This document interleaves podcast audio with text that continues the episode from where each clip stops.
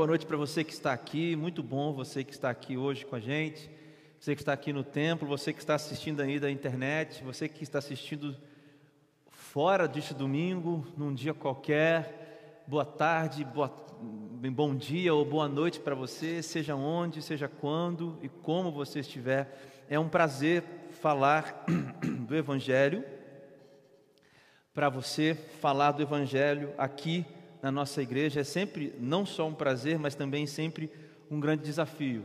É, a gente está muito feliz pela presença de todos vocês aqui mais uma vez. Queria agradecer a presença do Rodaigon aqui com a gente, nosso visitante hoje. Você que está na internet aí também nos acompanhando, obrigado pela sua companhia.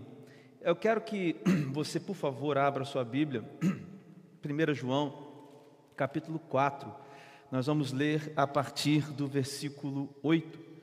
E hoje eu tenho essa missão de pensar com você a respeito desse tema. Deus realmente me ama?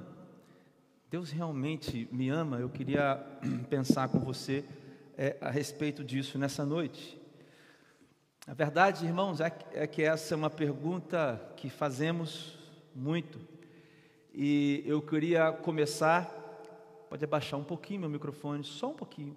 Eu queria começar dizendo que essa é uma pergunta extremamente verdadeira, é extremamente aceitável. Essa não é uma pergunta é, da qual nós temos que nos envergonhar. Se por acaso você tem essa dúvida, essa dúvida não te faz um crente pior, não te faz uma pessoa pior.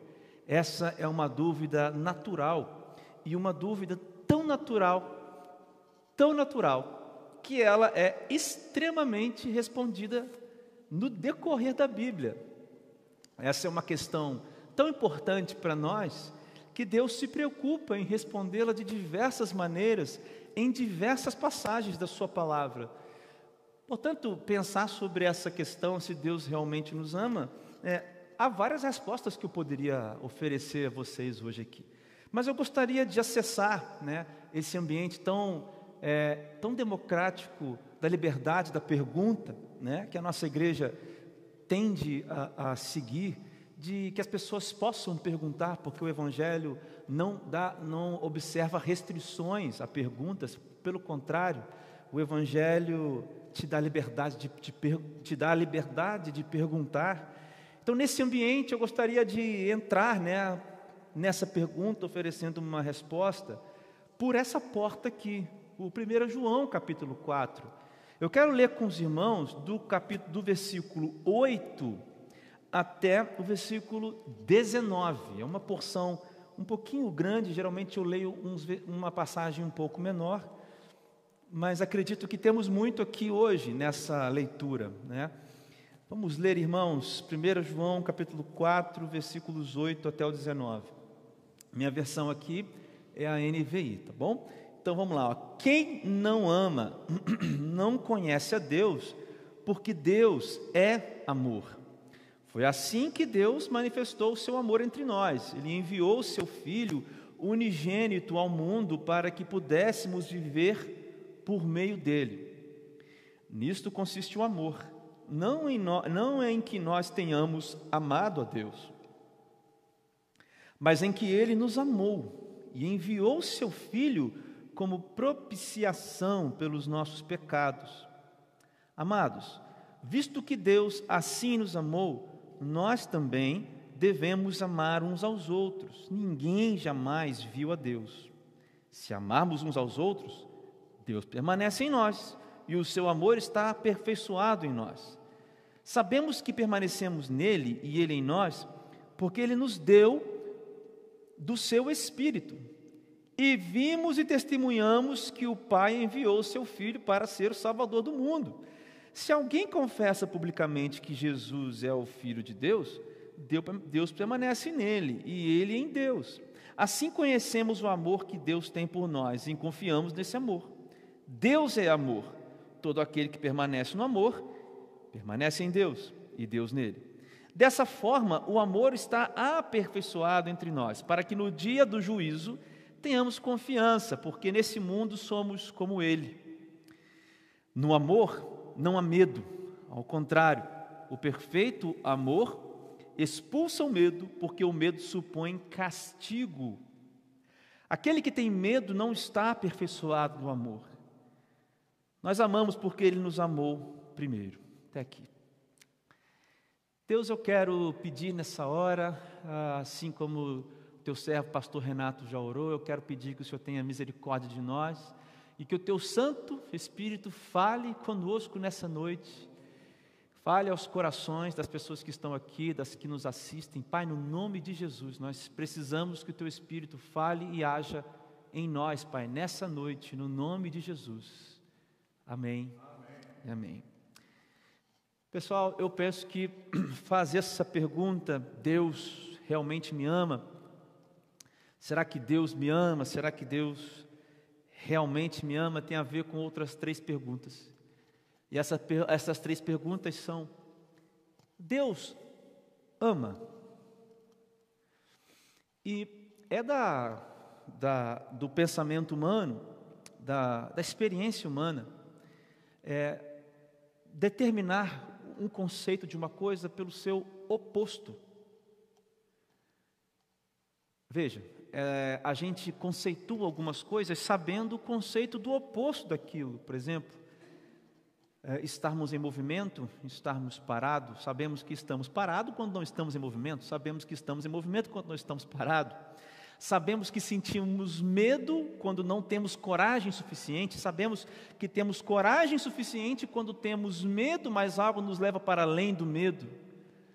Por isso, então, perguntar Deus ama é preciso, talvez, para responder essa pergunta, também fazer outra. Deus odeia, Deus ama. Não é Deus me ama, eu estou perguntando, Deus ama. Segunda pergunta, Deus odeia? Deus odeia. Terceira pergunta seria: Deus se importa? Deus se importa? Não sei qual é a resposta que você está pensando aí na sua cabeça, mas para essas perguntas há apenas uma resposta: sim, Deus ama. Sim, Deus odeia. Deus odeia. Terceiro, Deus também se importa. Deus ama, Deus odeia e Deus se importa. Agora a pergunta, meus irmãos, é como e o que Deus odeia, Deus ama e com quem Deus se importa. Então agora a gente pode pensar: Deus me ama, Deus me odeia, Deus se importa comigo.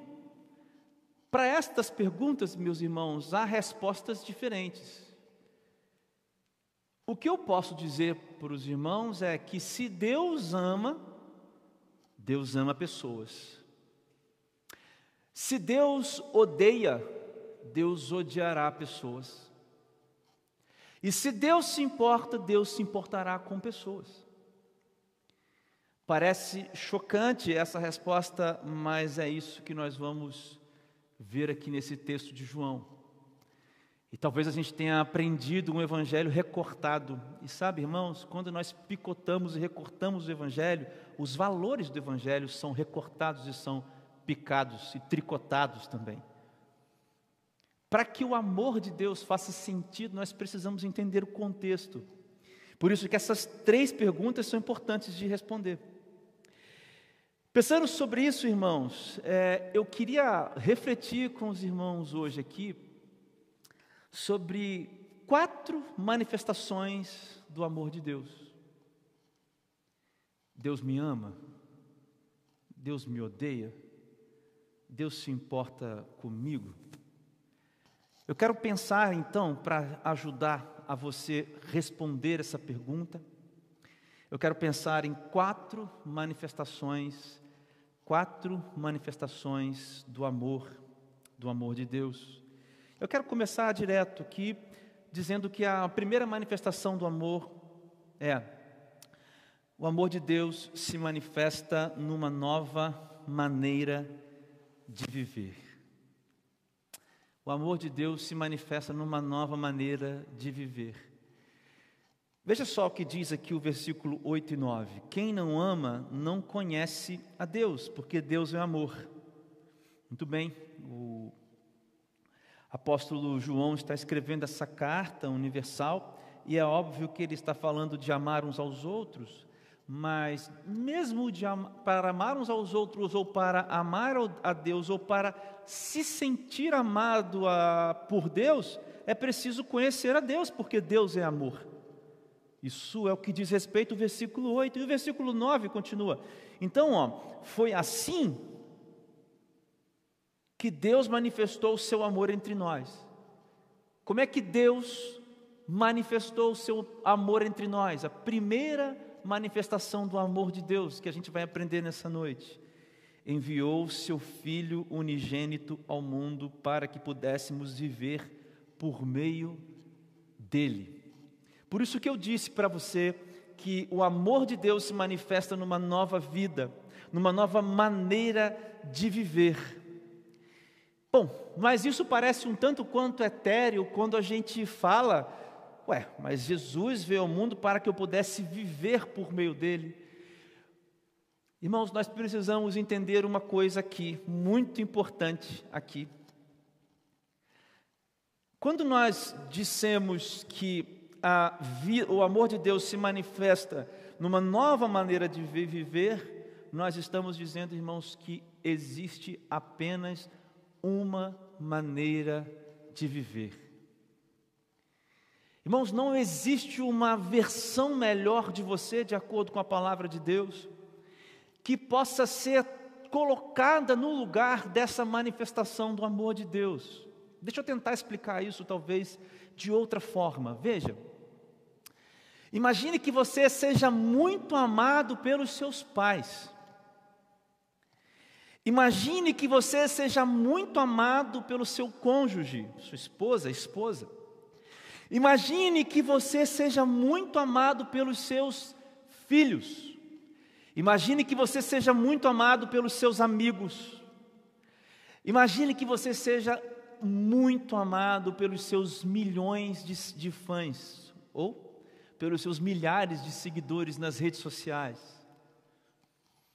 O que eu quero lhe dizer é que este amor, vindo de pessoas tão importantes pais, cônjuges, filhos, amigos, família, por mais puro e por mais verdadeiro e honesto que ele seja, ele não te faz viver uma vida como a palavra de Deus, como o Evangelho, como Jesus Cristo te oferece. A fonte da maneira de viver a vida, de viver a verdadeira vida, não está em nenhuma relação que nós temos humana. A fonte, a fonte. Por isso que o amor de Deus se manifesta numa nova maneira de viver. Por isso que eu disse isso com você. Agora, pense comigo aqui. Se eu digo para você que nenhum amor produz em você esta vida, eu posso lhe dizer também uma outra coisa. Eu posso dizer para você que nenhuma falta de amor também pode tirar de você aquilo que você tem em Deus. Irmãos, muitas e muitas pessoas vivem, muitas, as maioria, a maioria das pessoas vivem a falta do amor. A falta do amor no olho do próximo. A falta do amor nas atitudes dos pais, dos irmãos, dos amigos, dos cônjuges, dos filhos. Não sei. Mas muitos vivem a falta do amor, a carência do amor. E veja, a falta desse amor também não te levará à vida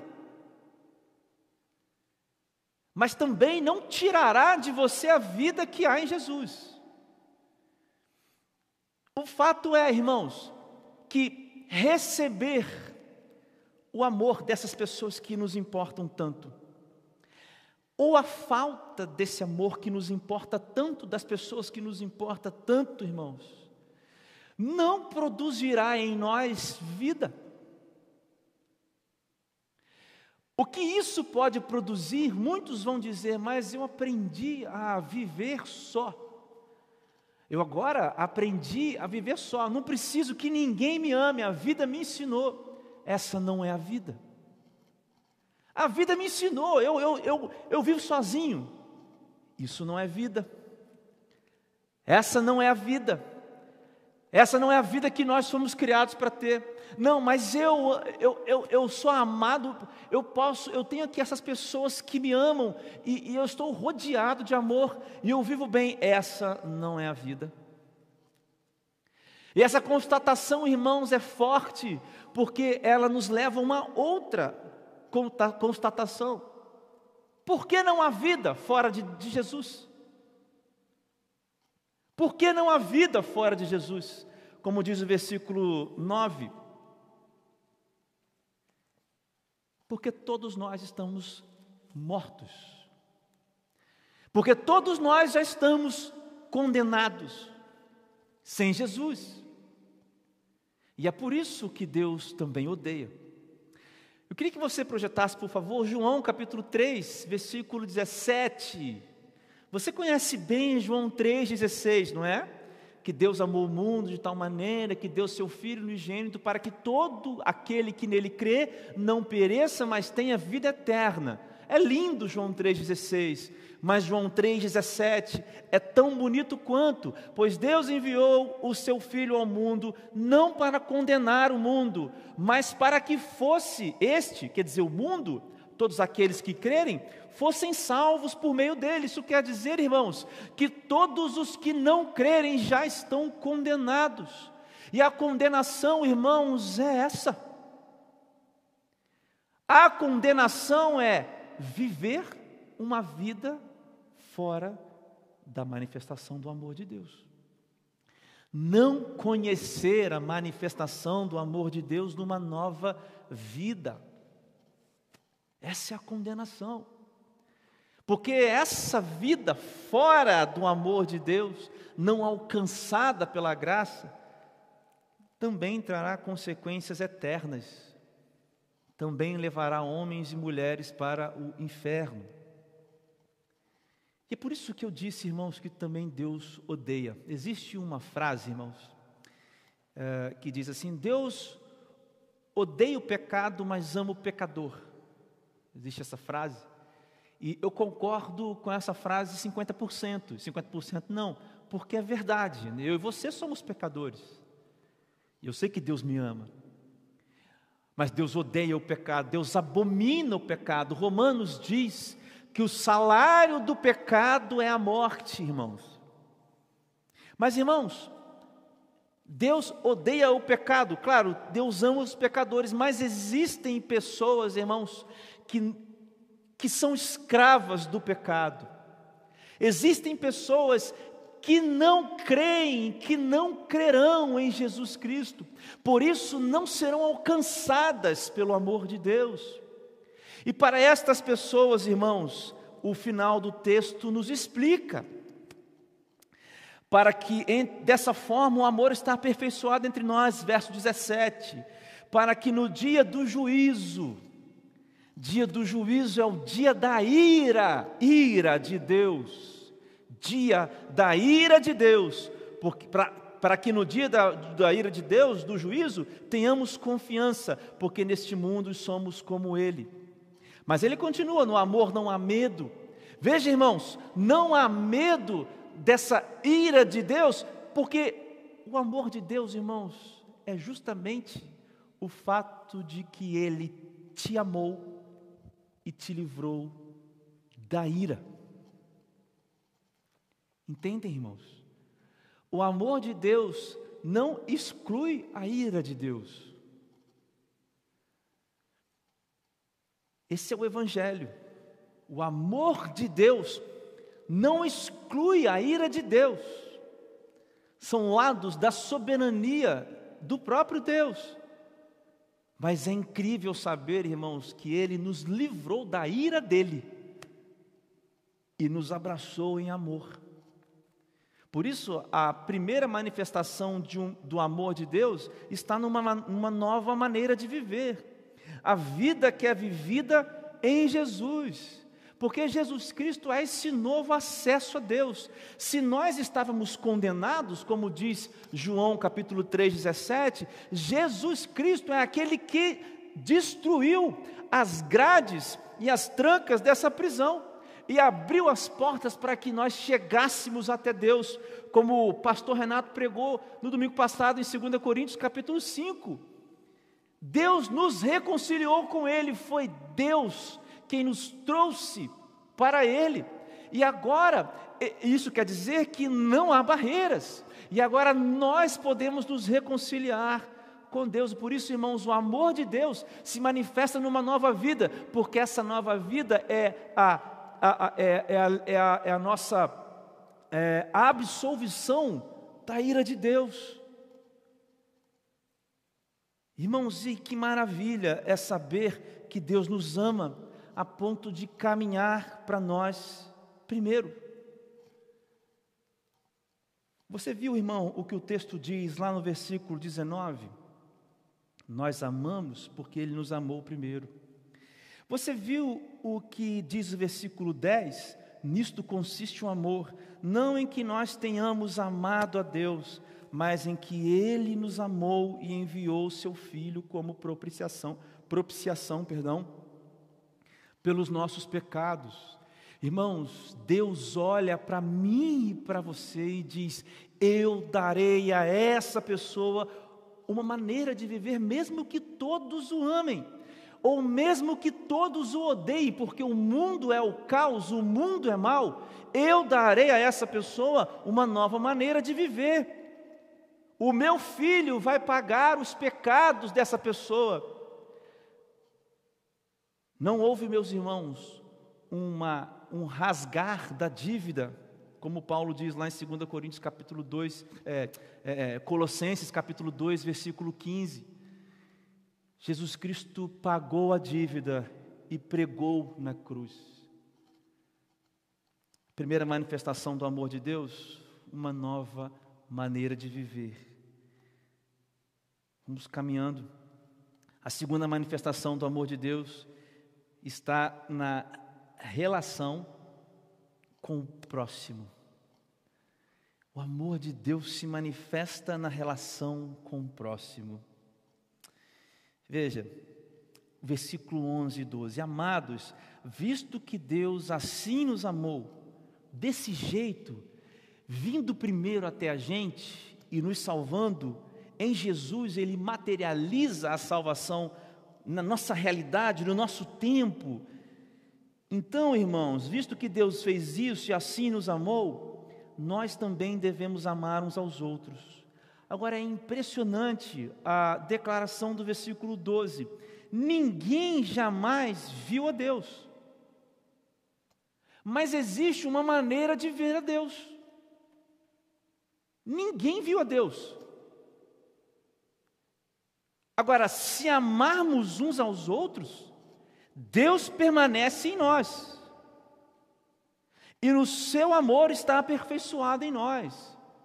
O versículo 12 é, é poderoso, irmãos, porque ninguém viu a Deus, mas no amor, no próximo, no contato com o próximo, está a manifestação de Deus.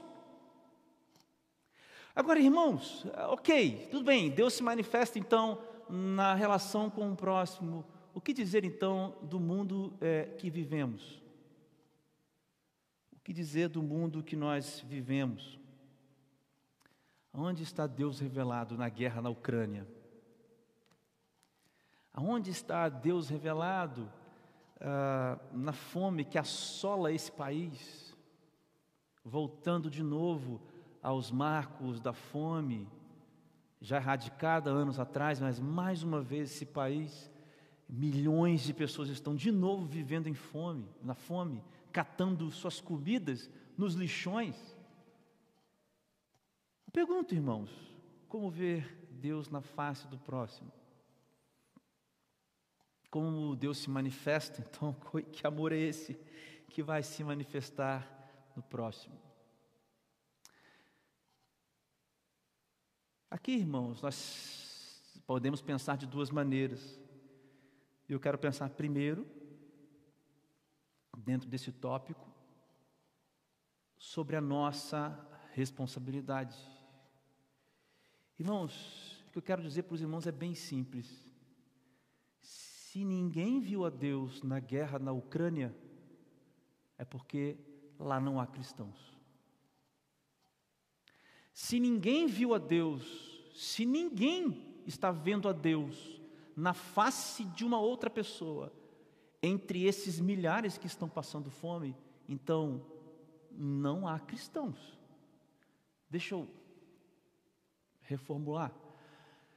Se ninguém está vendo Deus na minha face, é porque eu não conheço a Deus.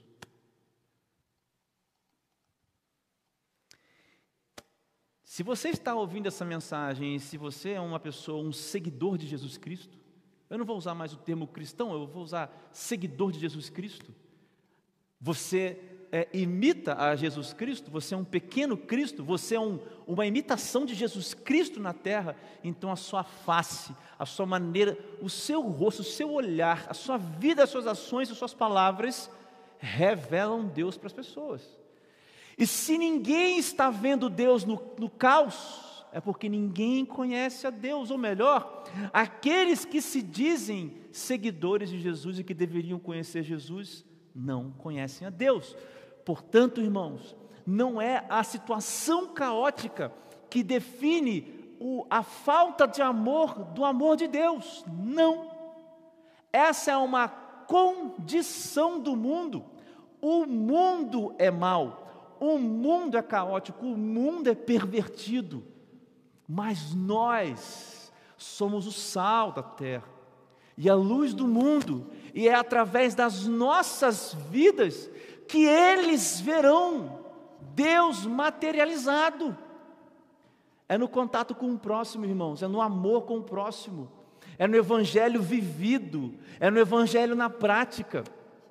Por isso, irmãos, a, a, as guerras que estouram, as tragédias que acontecem, não são culpa de Deus, mas é, é resultado de um mundo caído. Agora, a manifestação de Deus nos caos, se existe esse plural, da vida, isso é nossa responsabilidade. Deus realmente me ama? Talvez tenha alguém fazendo essa pergunta do seu lado. E a resposta para essa pessoa talvez seja você. Porque é assim. Ninguém jamais viu a Deus. Mas se nós amamos um a Deus, Deus está aqui. Deus se estabelece nessa relação, irmãos. Agora eu disse que há dois vieses para esse mesmo ponto aqui. E talvez haja pessoas entre nós e nos ouvindo, e aqui nos ouvindo, presente ou nos ouvindo, que dentro da igreja viu a manifestação na face de alguém do Satanás, do diabo, das coisas do diabo. Jesus, no capítulo 8 de, de João, do Evangelho de João, disse a seguinte coisa: ele disse assim: é, Vocês, disse para os fariseus, vocês são filhos do diabo, porque vocês mentem, e o pai da mentira é, é, é, é o pai de vocês. E se vocês fossem filhos de Deus, vocês fariam o que o pai de vocês faz, que é o pai da verdade.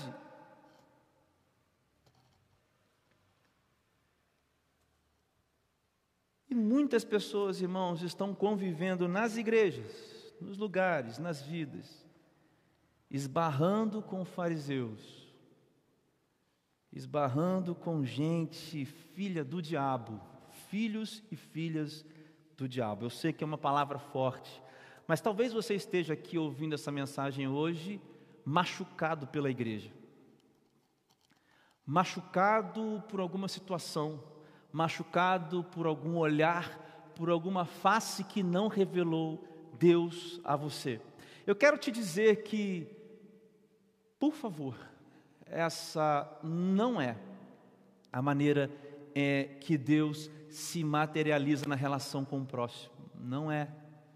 E se você carrega essa marca dentro de você, eu me junto a você. Eu dou as mãos a você nesta hora, porque também carrego e creio que todos nós carregamos. Mas esta igreja, por exemplo, está aqui na intenção de que você possa caminhar junto. E quem sabe se você caminhar junto com a gente, quem sabe se você caminhar com uma outra igreja ou com outras pessoas, você não verá a Deus. Melhor do que isso, você não verá a manifestação do amor de Deus. Portanto, se você é um desses machucados, ofendidos, estraçalhados, fragmentados pela face de um irmão que revelou Satanás e as coisas do inferno para você, não tenha medo. No amor não há medo. Quando Deus se manifesta, Deus se manifesta. E Deus é o amor. Por isso fica aqui a minha pergunta: será que nós estamos sendo estas faces do amor? E para você que teve uma péssima experiência com a igreja, eu te digo: não tenha medo, não desista. Terceira manifestação do amor de Deus: o amor de Deus se manifesta em sua indissolúvel companhia. O amor de Deus se manifesta em sua indissolúvel companhia. Eu estava lendo o Salmo 144 e eu vou ler para os irmãos um versículo 10 do Salmo 144. Eu já, já abro aqui. E ele diz assim: olha só a pergunta que o salmista faz aqui no Salmo 144. Olha que pergunta, irmãos. Vê se não é a pergunta que muitos de nós fazemos hoje. Salmo 144, versículo 10, não, perdão, o versículo 3 e 4, Salmo 144. Senhor, que é o homem para que te importes com ele? Ou filho do homem para que por ele te interesses?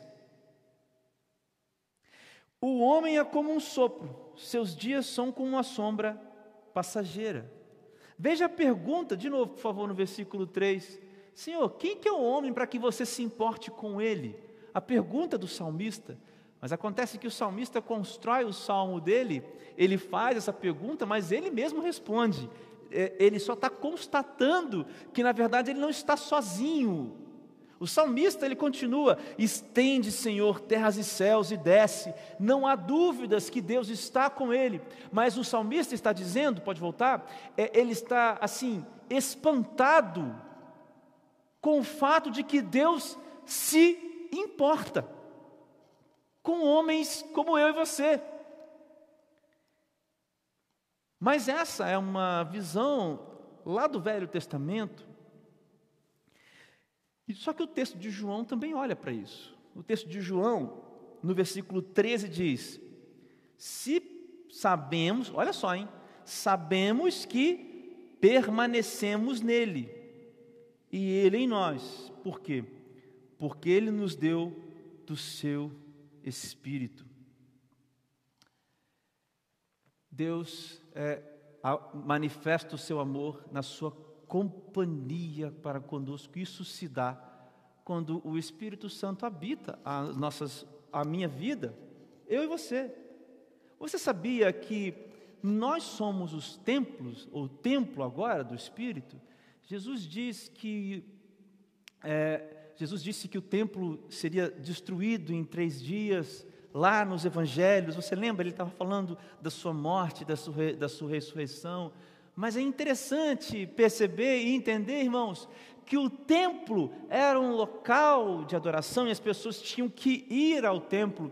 E mais ainda, né, existia um outro local especial onde o sumo sacerdote fazia ali a, a, expiação pelos, pelos pecados do povo, matando os animais ou com outras coisas. Mas isso tudo acaba em Jesus. Porque agora Deus está em mim. E porque Deus está em mim, Deus está comigo. Deixa eu tentar te explicar isso, irmãos. Por que, que, o, que o amor de Deus se manifesta? Porque Deus é o único que estará com você, aconteça o que acontecer. Deus não vai se ausentar da nossa presença quando nós errarmos e pedirmos perdão. Deus não vai se ausentar da nossa presença quando nós tivermos que confessar um pecado para nossa família. Deus não vai se ausentar da nossa presença quando a gente precisar se internar no hospital uh, para desintoxicação, por exemplo, para lutar contra o vício de uma droga, por exemplo. Deus não se afasta porque você tem um problema com o alcoolismo. Deus está lá com você, lutando contra isso. Deus não se afasta de você porque você pecou, porque você traiu a sua esposa. Deus está com você quando você está lá confessando. Você vai dizer, mas meus pais também. Eles não estão. Eles não estão. Eles não estão. Eu não sei se vocês já passaram pela experiência de uma cirurgia. Alguns aqui já ah, não passei por uma cirurgia grave, mas precisei ficar internado e depois ir para a sala cirúrgica. E é um momento, irmãos, de muita agonia, porque você tira aliança, você tira relógio, você tira carteira, você tira chave do carro, você entra no centro cirúrgico sem nada, só com um vestidinho que eles te dão. Ainda por cima não tem a parte de trás. Nessas horas, irmãos, ninguém está com a gente. Porque a companhia humana, ela é essa companhia do afeto, do toque, e ela é fundamental. Mas Deus se manifesta, meus irmãos, nesse amor para uns com os outros, pai, filhos, irmãos, esse amor que vem de Jesus, esse amor ágape, que é o amor que é capaz de sacrificar. Ótimo, é o que nós dissemos aqui, claro. Mas nós não podemos esquecer, irmãos, e nem deixar de considerar que a presença de Deus em nós é uma grande manifestação do amor de Deus, porque não está condicionada a situação nenhuma.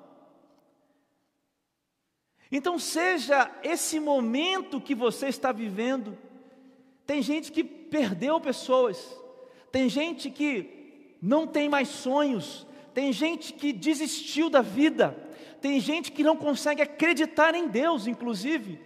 Deus não abandona.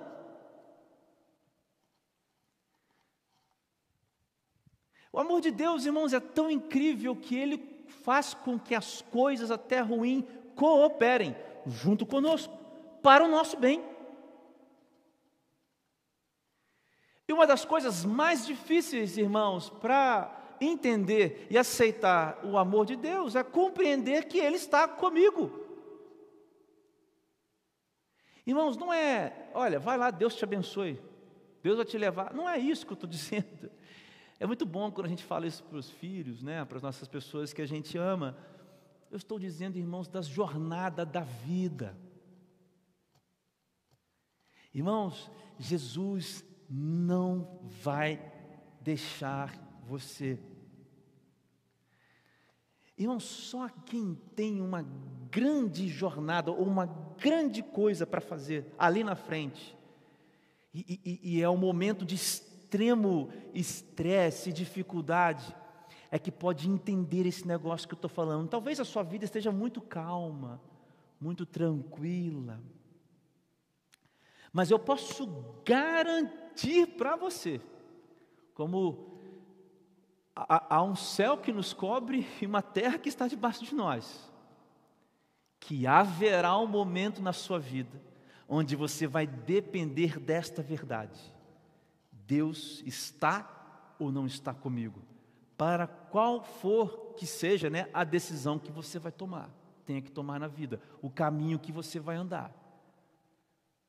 Você compreende você tem que tomar talvez uma decisão difícil, e essa decisão talvez vai trazer muitas dores, mas era necessária.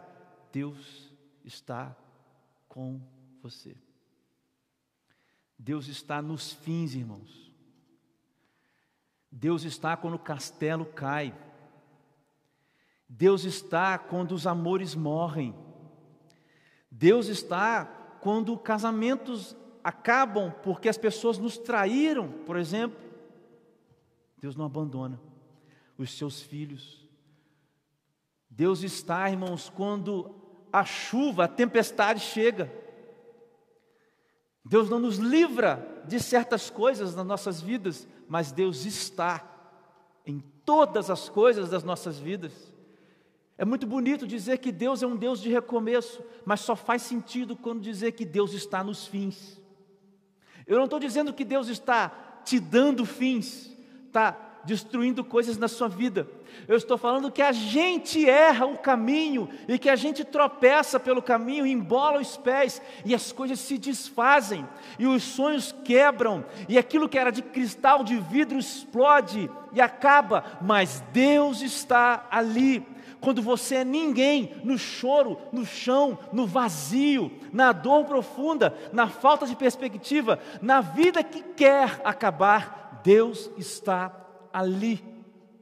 Isso é a manifestação do amor de Deus. É por isso que Deus é Deus de começo e de recomeço, porque Ele está no fim, quando não tem cacos para serem juntados. Deus refaz o vaso. Como diz o profeta Jeremias lá no capítulo 16, Deus manifesta o seu amor em sua indissolúvel companhia. Talvez isso vá mudar a sua vida hoje, ou o seu entendimento de que Deus te ama, Deus nunca te abandonou. Eu vou um pouco mais além, mesmo quando você creu ou quando você acreditou que Deus não estava com você e conscientemente você quis abandonar Deus. Aqueles que estão debaixo do amor de Deus, irmãos, estão debaixo do amor de Deus. Até lá, Deus estava. Deus estava. Deus está. Quarto e última manifestação do amor de Deus.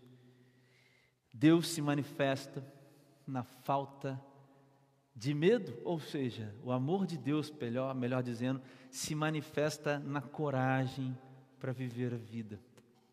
Eu vou ler com os irmãos o versículo 17 e 18 e 19. Dessa forma, o amor está aperfeiçoado entre nós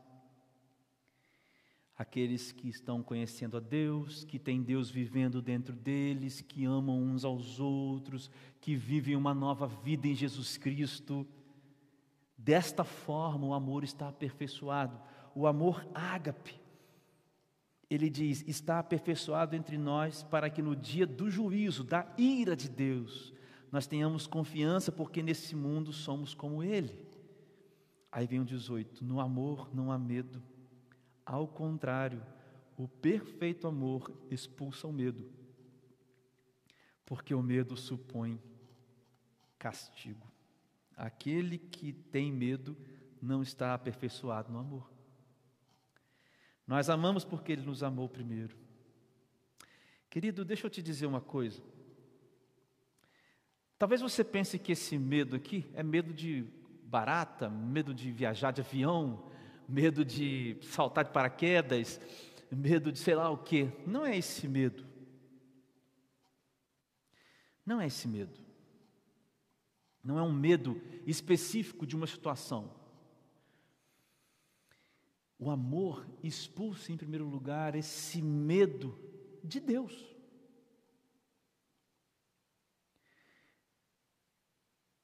Se há um Deus irado contra o pecado, e há um Deus irado com o pecado. E Deus, é, o, o inferno não será esvaziado, haverá pessoas no inferno, mas, se temos Deus, se permanecemos em Deus, se esse amor aperfeiçoado dessas maneiras que nós discutimos aqui está em nós, então não existe medo.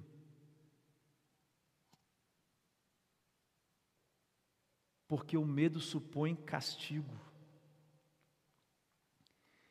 Existe uma teologia satânica, demoníaca em nossas igrejas hoje, dizendo que Deus, se você não fizer, Deus vai te punir, Deus vai te matar.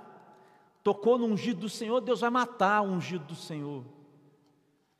Que Deus vai restituir, Deus vai pisar na cabeça daquele que me fez mal e.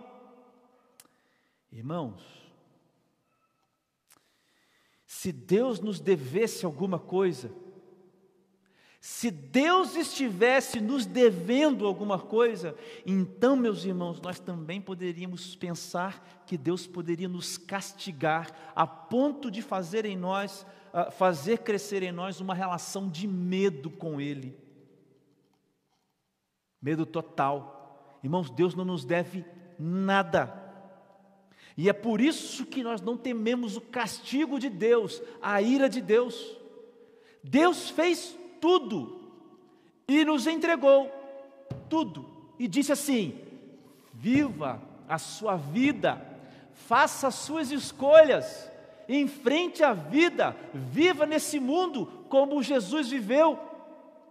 Não tenha medo mais de mim, a minha ira não está sobre você, você tem liberdade comigo. E não viva mais sob o medo de nada, porque nada vai tirar você de mim. Ele diz no versículo 19: Nós amamos porque Deus nos amou primeiro. Queridos, Deus nos amou primeiro. Deus quis primeiro, quando nenhum de nós poderia querer ou querê-lo, querer a Deus. Deus nos quis. Por isso que não há medo no amor, não há medo. Por isso que eu digo, a manifestação do amor de Deus, a quarta, viver ou vivo uma vida corajosa daqui para frente. Deus não está em guerra com você. Deus não está te pisando, te moendo, te castigando. Não, irmãos. Se estamos em Deus, não há medo, porque o medo pressupõe castigo. Jesus tomou o meu, o meu castigo. O meu castigo foi tomado por Jesus na cruz, o nosso castigo. Talvez você não entenda, ou você não consiga conceber ou perceber que Deus te ama, porque você pensa que Deus é o Deus mau. Um Deus que castiga, que mata esse aqui, mata aquele ali, mata esse cara aqui que fala. Irmãos, parem com isso, parem com isso. Quem está no amor de Deus está livre para não ter medo de Deus e nem de nada nesta vida que te faça viver covardemente. Olhe para frente na sua vida, as decisões que você precisa tomar, para as coisas que você precisa fazer, os passos que você tem que tomar, seja eles quais forem, em Deus e no amor de Deus, você não precisa mais ter medo. Deus não te abandonará, Deus não te castigará, Deus vai cooperar com você para que as coisas sejam para o seu crescimento, meu irmão. Desfaça essa ideia de um Deus malvado, um Deus que está em guerra com pessoas. Se Deus estivesse em guerra com pessoas, meus irmãos, não existia nenhuma pessoa na terra. Uma vida de coragem. Amanhã levante, acorde no seu dia enfrente a vida, não com um sorriso artificial, às vezes é no choro, no joelho que dói de tanto orar, nos olhos vermelhos de tanto chorar, mas mesmo assim saiba que você não precisa ter medo, porque o amor de Deus está em você. E Deus não está te castigando e não vai te castigar no seu tempo, nos processos que você vive, Deus está te amando todos os momentos e todos os dias, em todas as horas e em todas as ocasiões, porque você é filho de Deus e não um filho do diabo, e não um escravo do pecado, e não um iníquo, que vive debaixo do pecado. Por isso que você hoje pode pedir perdão, por isso que hoje você pode se reconciliar com Deus, por isso que hoje você pode encher o seu peito de coragem, por isso que hoje você pode abrir, abrir o coração com Deus, por isso que hoje você pode fechar a sua porta, não falar nada e só chorar na presença de Deus, porque Deus te ama, muito para além daquilo que você pode fazer para merecer, você não pode fazer por merecer, Deus te ama, Deus te amou antes Deus te amou antes. Vamos orar? Senhor Deus, meu Pai, obrigado por essa mensagem aqui, Deus, por esse momento em que Teu Espírito fala conosco, falou conosco. Eu quero te pedir pela vida dos meus irmãos que ouvem essa mensagem, pela minha vida também. Nós, Pai, temos muitas dificuldades para entender, ó Pai, porque é, é, a gente se baseia nesse amor que precisa de, de, de, precisa de, de provas, assim, todos os dias, concretas, e nós esquecemos que a cruz de Cristo é a prova do amor de Deus. Por isso, Deus, eu gostaria de pedir que essas quatro manifestações do teu amor, assim tão pouco que foi falado diante da maravilha que é o teu amor, que ela nos alcançasse, que essas quatro manifestações nos alcançasse hoje, Deus, que esse entendimento nos alcançasse. Deus, liberta as pessoas nesta hora. Aqueles que abrem um coração diante do Senhor, expondo os seus pecados, expondo as suas dificuldades. Aqueles que diz, dizem, Deus, eu quero a sua companhia, anda comigo, sustenta estas pessoas em oração, nas suas vidas de leitura bíblica, Pai, durante esta semana.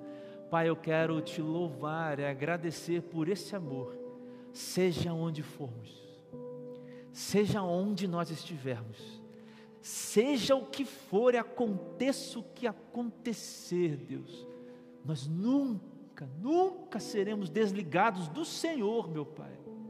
Isso é graça sobre graça, graça sobre graça. Obrigado por isso, Deus, por esse amor tão perfeito, tão incomparável, que nem um milhão de versos eu saberia escrever e alguém poderia escrever mas que a gente viva isso nas nossas vidas, no dia a dia. Obrigado, Deus, essa é a nossa oração no nome de Jesus. Amém.